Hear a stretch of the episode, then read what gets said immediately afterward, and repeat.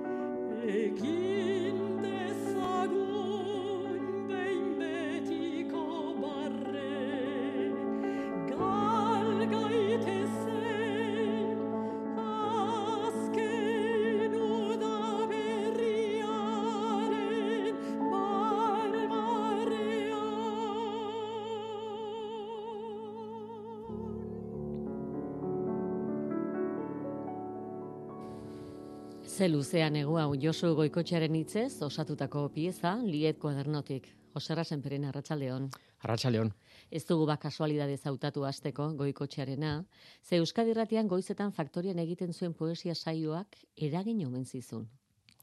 Bai, e, behin konposatzen hasita, e, Juan Luis Zabalaren mini hartzeko ere liburuarekin hasi nintzen, eta ja martxan jarri nintzen. Eta, eta bueno, lagun idazle gomendatzen zizkiaten liburu batzuk, eta ni nire kabuz ere, ba, ba, bilatzen, bilatzen nituen, ezta? Eta, bueno, or, garai hartan, orain bi urte, ba, maneno etxe sortuk, e, faktorian egiten zuen, eta josuken batera, astelenero, saiotxo hori, eta mm, ni ordu hortan, amarra kaldera ziren. E, ordu hortan ez dut e, irratia entzuten, baina nahi eran bai, eta iritsi izan momentu bat nun denak entzun itun, ba, pixkatola perspektiba orokor bat izateko, eta hainbat apuntean hartu nitun, eta besteak beste, zagutu nun, e, Mailuz Esteban eta Jon Grediaga, adibidez, eta Josu Goikori esker. Musikari bat poesia zala bada, musika eta poesia bat egitea, zer da, ezinbesteko obligazioa, edo, edo zergatik hasi zinen, lie egiten? Mm, kontzertu batean, e, Donostiko e, txistu, txistu taldeko kontzertu batean, e, Santa Marian, oain, o, artean Josinatzian Zorena esan zuzendaria, gonbiatu nindun, eta programan zegoen zeuden sorozabalen irulit. Eta soprano bat, e, kantatu zitun, eta ba, oso, oso gustura entzun ditun.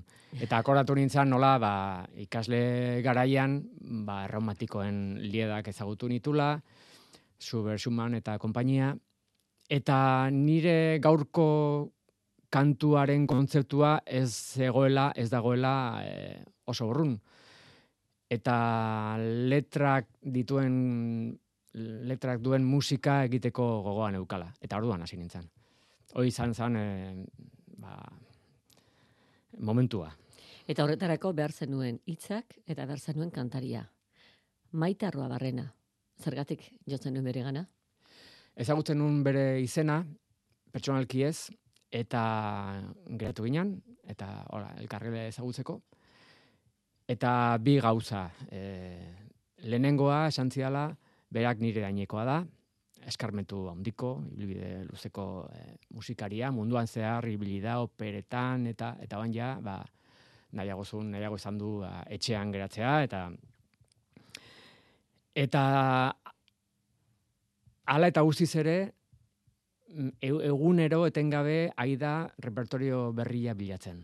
Bai bere ikaslentza, ze musikeneko irakaslea da, eta bai berarentzat. Eta hori gustatu zitzaidan, ez? Naiz eta ja, din batekoak izan, ba hori, ez da, interes hori. Eta bestalde, esan zian, bueno, ni proposatu nion, ba, bueno, eta zuke ingo zenuke, eta, bueno, azgaiz zen entxeatzen, eta kompromisori gabe, ez badago ikusten, ez gehala moldatzen, edo, ba, kompromisori gabe, eta betxetzen, ba, ba, primeran. Hasi ginen entxeatzen, eta lehenengo momentutik, ba, ba oso ondo juntzan dana berarekin. Etzen froga katxa, froga katxa, ez, dena baleko. bai, bai, kendu genitun, eh? piezaren bat, e, behatzean ez oso konforme, nik ere beste batekin, baina, bueno, hortarako daude entxeguak, ez da, gauzak eh, enkajatzeko eta, eta, eta nik esaten nion, e, ba, gustora egoteko.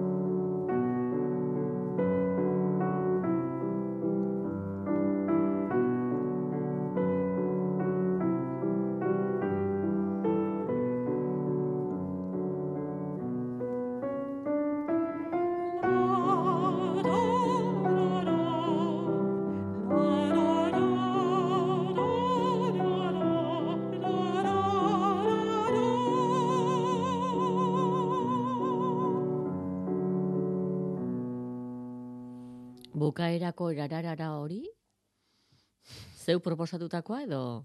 Bai. Bai. Nire esmoa izan da lid mundura gerturatzea eta eta horrela izan da. Baina mm, niretzat hor daude Sue Suman eta Sorozabal eta Aita Donostia, baina Paul McCartney eta Paul Simon ere hor daude.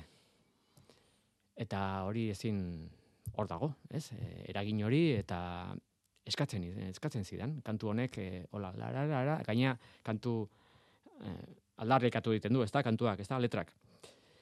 Eta e, bueno san pizkate burdin pizka bat ekentzeko letrari edo aldarre aldarreke aldarrikapenari ez? La la la hori. Mariluz Estebanena nahikoa izeneko poema. Nahikoa noiz da Noiz esaten diozu zure buruari nahikoa pieza batean?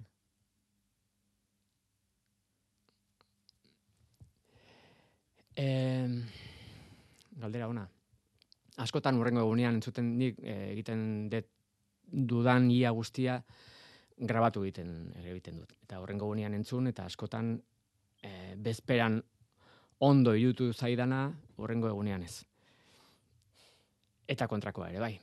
Eta orduan hori izaten da benetako froga, ez da horrengo gunean, aber nola entzuten duzu, eta handik, eh, adibidez, kasu hontan, irurogei pieza egin nitun, eta eh, hogei garren pieza ekin nenbilela, besteak ja azutan neuzkan eh, lehenengokoak, eta ez enun entzuna izan, ba, fresko egoteko, eta gero ja bukatu nunia, ez dakitzen bate denbora egon nintzen, iru hilabete, lau, bi, ez nahi zakoratzen. Orduan ja, behin bukatuta, orduan entzun itun denak. Ez da? Eta batzuk eh, pasa zuten galbaea, beste batzuk ez. Eta normalian urrengo egunean, erabakitzen dut, bueno, oh, ja, nahikoa. Eta hemen lana bukatutakoan, orduan berriro entzungo dut, eta orduan ja hartuko dut behin betiko erabakia. Eta nahiko esan behar izan diozu kantariari? Ez alegin du berriz maite? Ondo dago, ez? Izan da prozesu bat e, elkar ezagutzeko, ez? Hasiera batean ni enekin osondo nuen ezagutzen eta berak ez ninduen ezagutzen. Eta orduan hasiera batean ba hola ibili ginen e, gero erresago izan zen. E, oso erresa izan da berarekin. Oso erresa nik e, pasanion e, referentziaren bat, beha jakiteko nik zer nahi nun, eta eta ez ez, eta asko ikasi dut berarekin. E, karri du, zenperenak bere kuadernurako postasuna,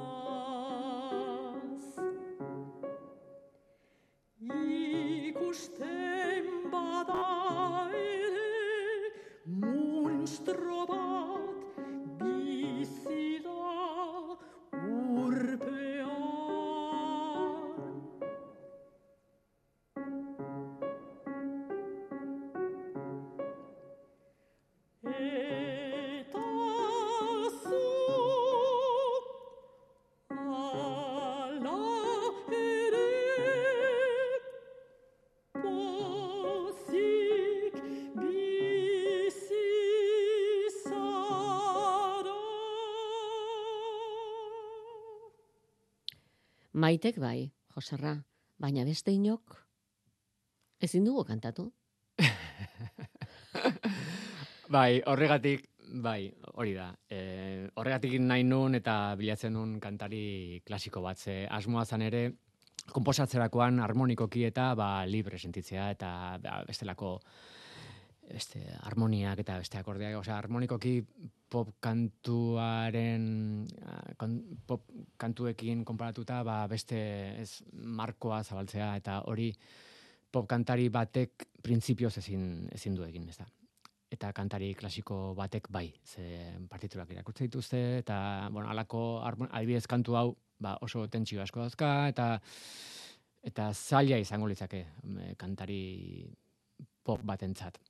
Herritarrontzat. Eta herritarrontzat. hau izan da, hau eh, postasuna, pieza hau igual da kantatzeko zailena, eta, bueno, eh, bez, en fin. Zu postasuna lortu duzu zailtasun horretara iristean? Kantu hontan bai, oso gustoko dut, bai. Bai, eta nik uste eh, letra hori esateko mm, ni, ni, niretzat behintzat, eh, ondo ilustratzen dula melodiak letrak esan nahi duena. Ez. Goizalda ilanda basoren hitzak. Bai.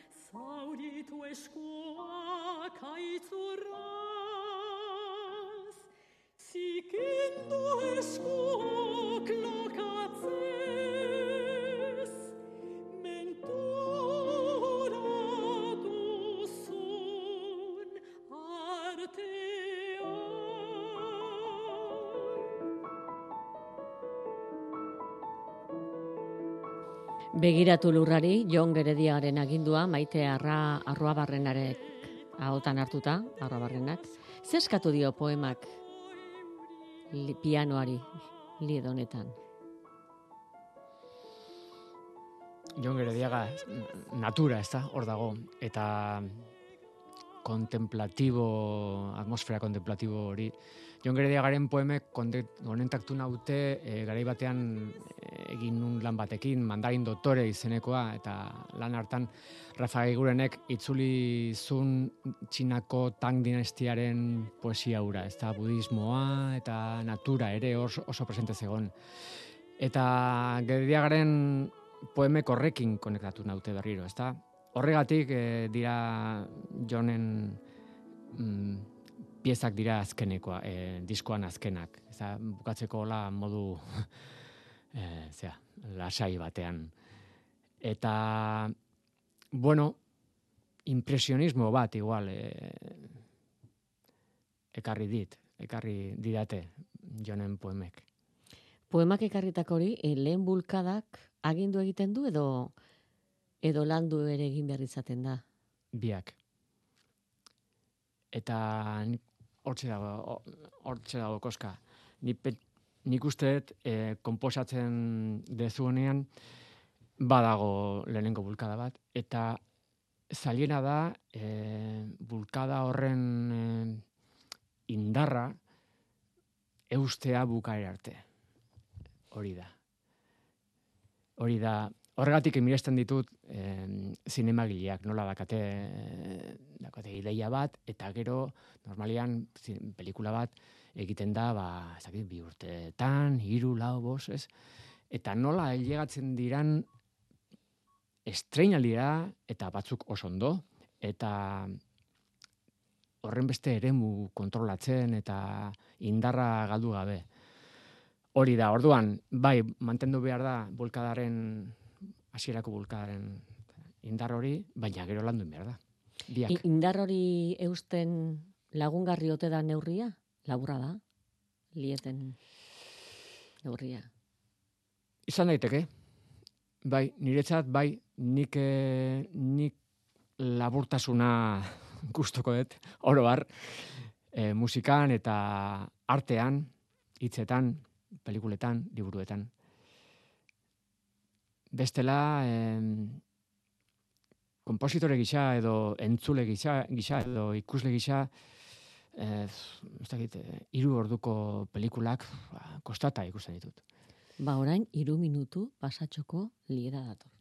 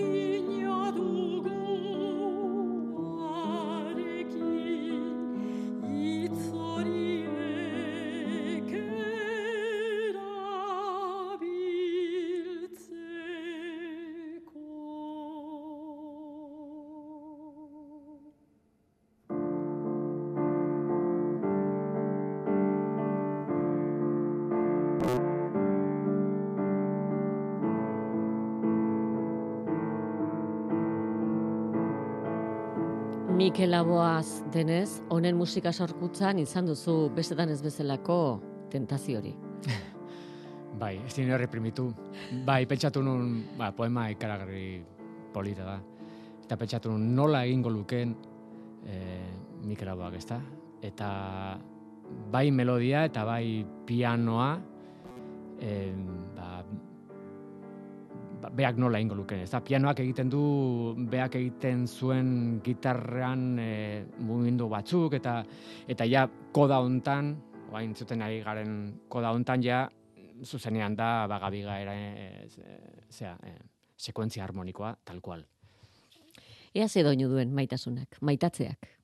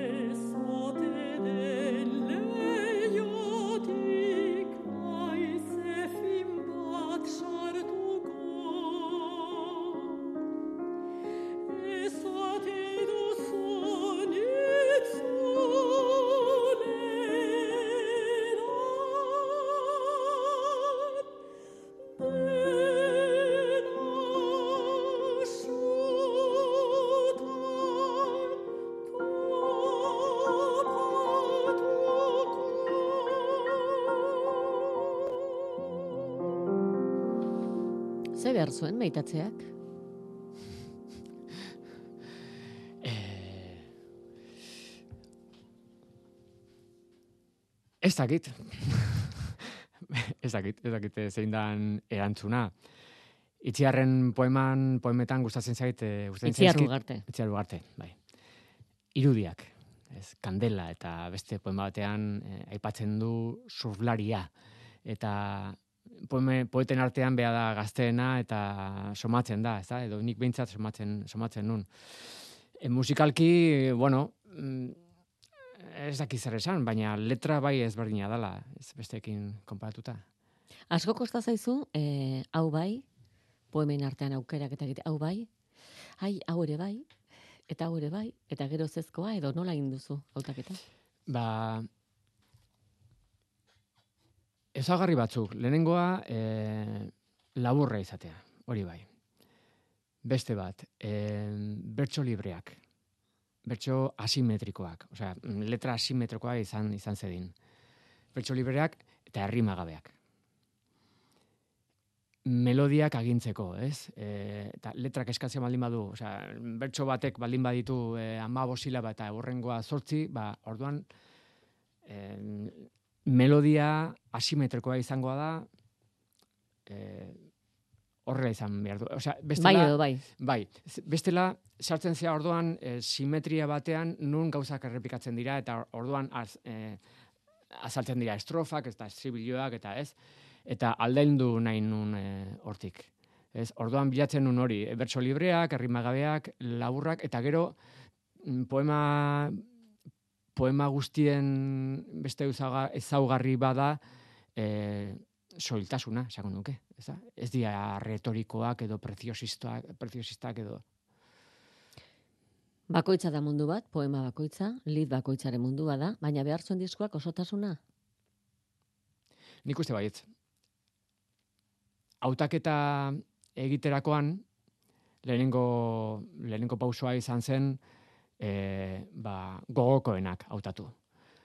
Baina, gero, hautaketa, lehenengo hautaketa hortan, ba, bueno, horrek aldetik, ba, gauza batzuk aldatu behar izan ditun. Oza, e, horreka mantentzeko. Errimikoki eta e,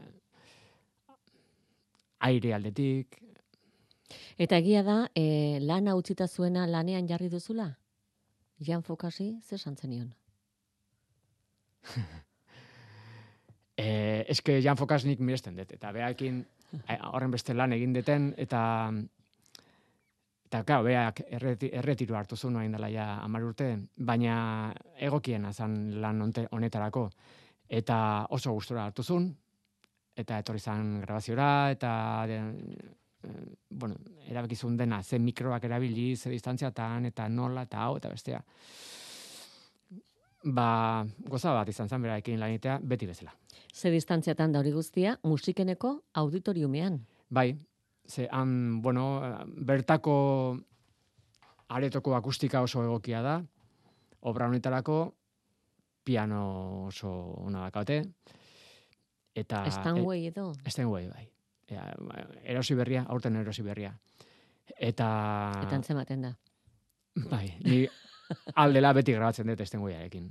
Eta maite bertako irakaslea da, eta donostian dago, ni donostiarra naiz. Bueno, Hiru egunetan aritu zineten. E, iru goizetan, baino goiz bakoitzean bi hiru ordutan ez gehiago, ze ahotsa nekatu egiten da, eta nahiago izan dugu, ba, hola, pixkana egitea. Grabatu eta gero berriz, noiz entzun zenuen lana. Berehala. Berehala janek pasazian zizkidan audioak eta, bueno, notak hartzeko, eta gero hasi izan e, ba, nasketak, eta, bueno, gero grabazioa bukatuta, gero beste fase bat dator, gauzak entzun behar dituzu, eta behin eta berriz, eta, en fin, Hain polita ezten e, zuzenketa fase hori. ho- Horixe. Eta orain hemen entzun da, zein presio? Beti irratian atorrenean, beti kantuak jartzen dituzue eta aigea izketan eta bapatean nire musikan berriro sartzea, ba, eramaten nau beste leku batera eta junda etorri egin behar izaten dut. Bidaian zabiltza. Baina ez ondo, ondo, ze claro, musika ez modu ezberdinean entzuten da hemen edo kotxean edo etxean edo kontzertu batean edo ba, leku bat koitzean ba, beste modu batean entzuten da. Ai, ez dio guzten, Josera Senperenari lasai entzuten berea.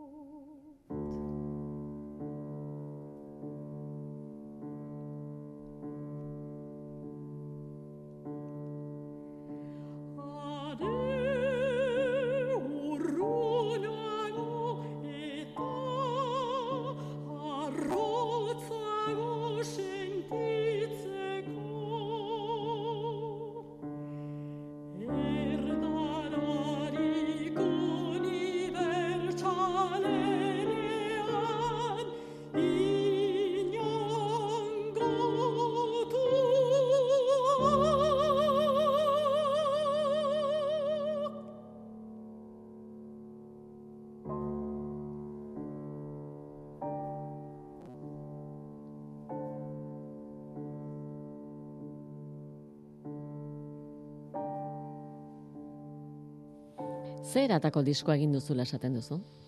Osarra? Ez dakit. Klasikoa? Em, ez dakit, horren gertu dakaten, ze, ez dakit ze, ze, ze pentsatu. Em, horren buelta, igual mendik eh, bi urtera, jakingo, jakingo ez nolakoa dan. Baina ez oso haintxe bukatu dugu, eta prestazioa nahi gea biharko kontzertua, eta oso sartuta nago hola, ikusteko. Ba, lidak dira, baina lehen esaten izun ere, hor eh, poparen eragina hor ere hor dago, ezta? Ez dakit erantzuten. Distantzia izeneko leku bada, entzun berri duguna. Distantzian utzita, bi urte esan duzu. Distantzian utzita edo gehiago, kezkatzen altzaitu. Zer modu zartuko ote den? Ez. Egia da gauza batzuk besteak baino hobeto sartzen direla. Eta baina ez ez, nik gauza egiten diren ditudanean printzipioz konbentzituta nago. Gero ja, etorriko da autokritika eta hori, baina momentuan konbentzituta nago.